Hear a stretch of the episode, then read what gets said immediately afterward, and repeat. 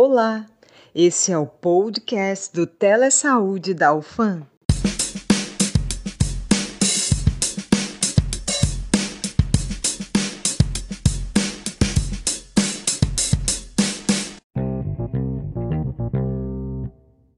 Olá, ouvintes! Estava com saudade de vocês. Gente, eu estou muito feliz em poder participar desse podcast informar vocês sobre a varíola dos macacos, ou monkeypox, como é conhecida em inglês. Que responsabilidade, nossa! Mas é bom demais da conta poder deixar vocês bem atualizados sobre esse assunto. Eu sou a Ana Célia, estudante de fisioterapia. Oi, pessoal! Pois é, essa doença deixou mesmo alguns de cabelo em pé, principalmente com o surto do SARS-CoV-2. E sei que as dúvidas só aumentam. Para começar, de onde foi que essa doença surgiu, afinal?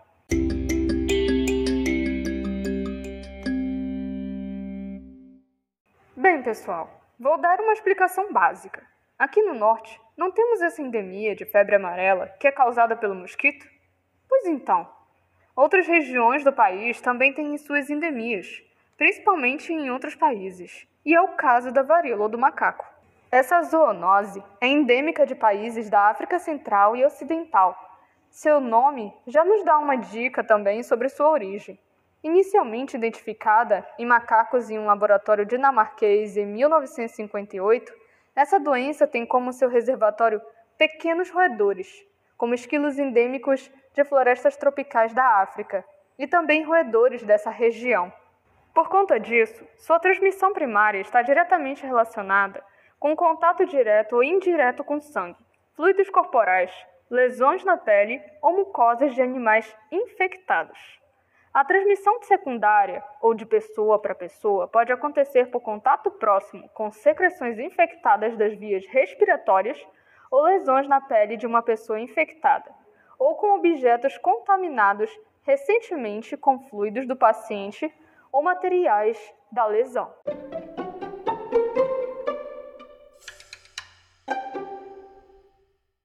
Eu sei, pessoal. Quando se trata de doenças, dá um calafrio, por isso fica a dica aí. Quando sabemos como nos prevenir, já sentimos certa segurança, mas também vale salientar que outra forma de transmissão ocorre por gotículas respiratórias.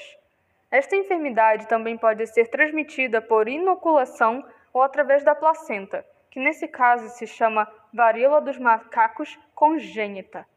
E apesar disso, não há evidências de que o vírus seja transmitido por via sexual.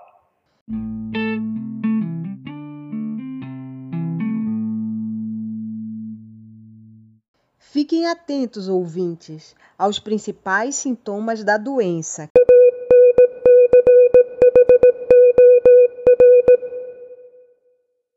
São erupções cutâneas ou lesões de pele, adenomegalia, linfonodos inchados, ínguas, febre, dores no corpo, dor de cabeça, calafrio e fraqueza.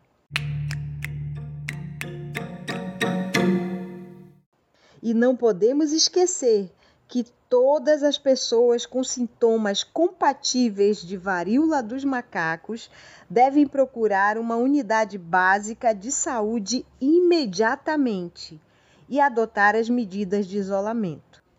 O diagnóstico é feito de forma laboratorial, por teste molecular ou sequenciamento genético. As amostras são direcionadas a oito laboratórios de referência no Brasil.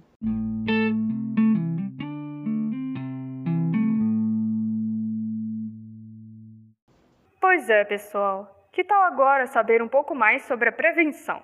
Para começar, o uso de máscaras para se prevenir das gotículas respiratórias. Além disso, fiquem atentos aos lugares fechados. Não é muito recomendado a relação sexual com alguém que apresente suspeita também é algo que deveria ser evitado. Beijos e abraços com alguém que tenha lesões na pele são outras ações que podem ser evitadas e ajudam a se prevenir. Deixe isso para depois, que tal? Quando todos estiverem já tratados. Ah, também lembre de higienizar bem as mãos diariamente e também ao ter contato direto com objetos.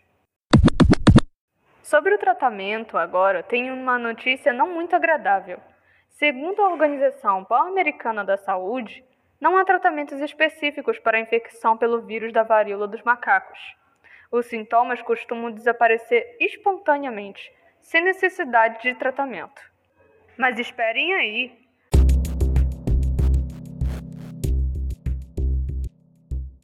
Não é por isso que vamos deixar de ir ao médico. A atenção clínica deve ser otimizada ao máximo para aliviar os sintomas, manejando as complicações e prevenindo as sequelas em longo prazo.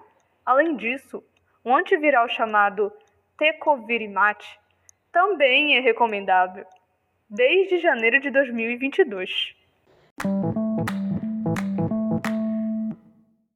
Caros ouvintes, a vacina para a varíola dos macacos já existe. O Ministério da Saúde segue em tratativas junto a entidades internacionais e Organização Pan-Americana da Saúde, OPAS OMS, para compra de vacinas e antivirais para o tratamento da varíola dos macacos. O Brasil já adquiriu 50 mil doses do imunizante via OPAS OMS, que coordena junto ao fabricante de forma global a aquisição e a ampliação do acesso ao imunizante nos países com casos confirmados da doença. Segundo o secretário de Vigilância em Saúde, Arnaldo Medeiros, a vacina a ser adquirida será de vírus não replicante. O Brasil negocia via OPAS, OMS e também com o fabricante o antiviral Tecovirimat para reforçar o enfrentamento ao surto da doença. O antiviral é indicado para casos graves com autorização para uso compassivo. Em um primeiro momento, apenas profissionais de saúde que manipulam as amostras recolhidas de pacientes e pessoas que tiveram contato direto com doentes serão vacinados. Isso porque não existe, por parte da Organização Mundial da Saúde, recomendação para vacinação em massa para a varíola dos macacos. Nesse episódio temos a honra de receber a diretora-presidente da FVS no Amazonas, Tatiana Costa Amorim Ramos. Ela é enfermeira formada pela Universidade Federal de Rondônia. É especialista em gestão da clínica nas redes metropolitana de atenção, administração hospitalar e gestão, enfermagem e médico-cirurgia e terapia intensiva, MBA em gestão e controle de infecção, gestão da qualidade e segurança do paciente.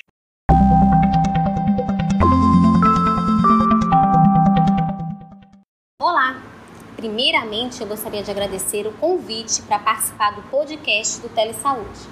Atualmente, estou como diretora-presidente da Fundação de Vigilância em Saúde, doutora Rosemary Costa Pinto, e fico à disposição para esclarecer dúvidas e orientações sobre a monkeypox.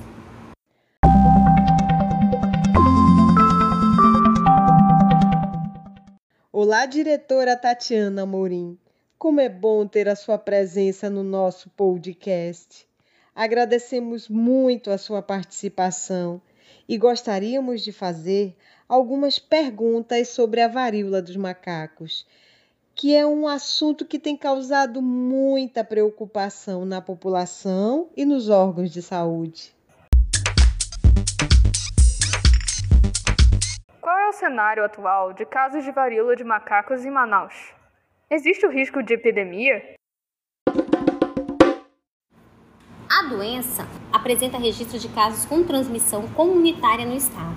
A Fundação de Vigilância em Saúde monitora diariamente o cenário epidemiológico de monkeypox por meio do Centro de Operações Estratégicos, que é o COI, instalado na instituição, que atua em articulação com o Centro de Informações Estratégicas de Vigilância em Saúde do Amazonas, que é o nosso CIEVES, tanto o do Amazonas como o de Manaus, que é o CIEVES Manaus, e demais núcleos de vigilância em saúde municipais.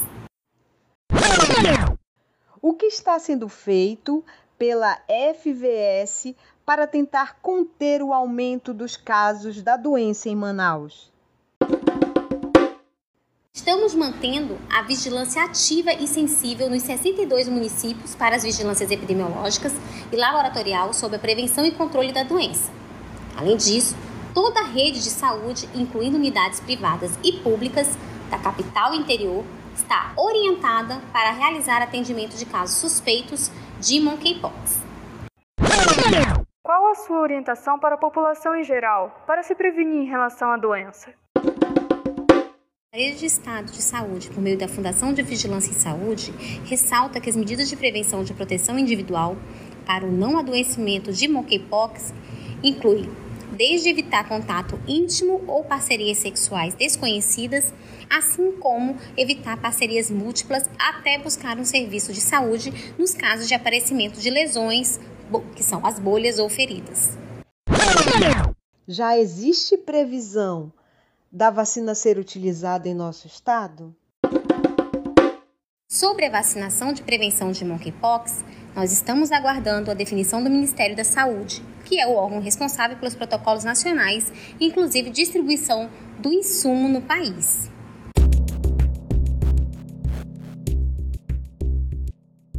Muito obrigada novamente pelo convite e foi uma honra poder contribuir na troca de informações sobre essa doença. Precisamos nos manter atentos e vigilantes, pois essa luta é de todos nós.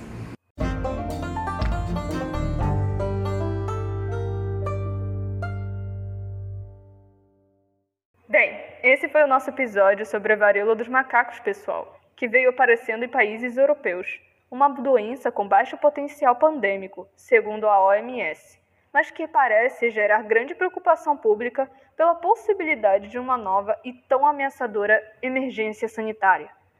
Espero que tenham gostado desse episódio. Beijos. Tchau.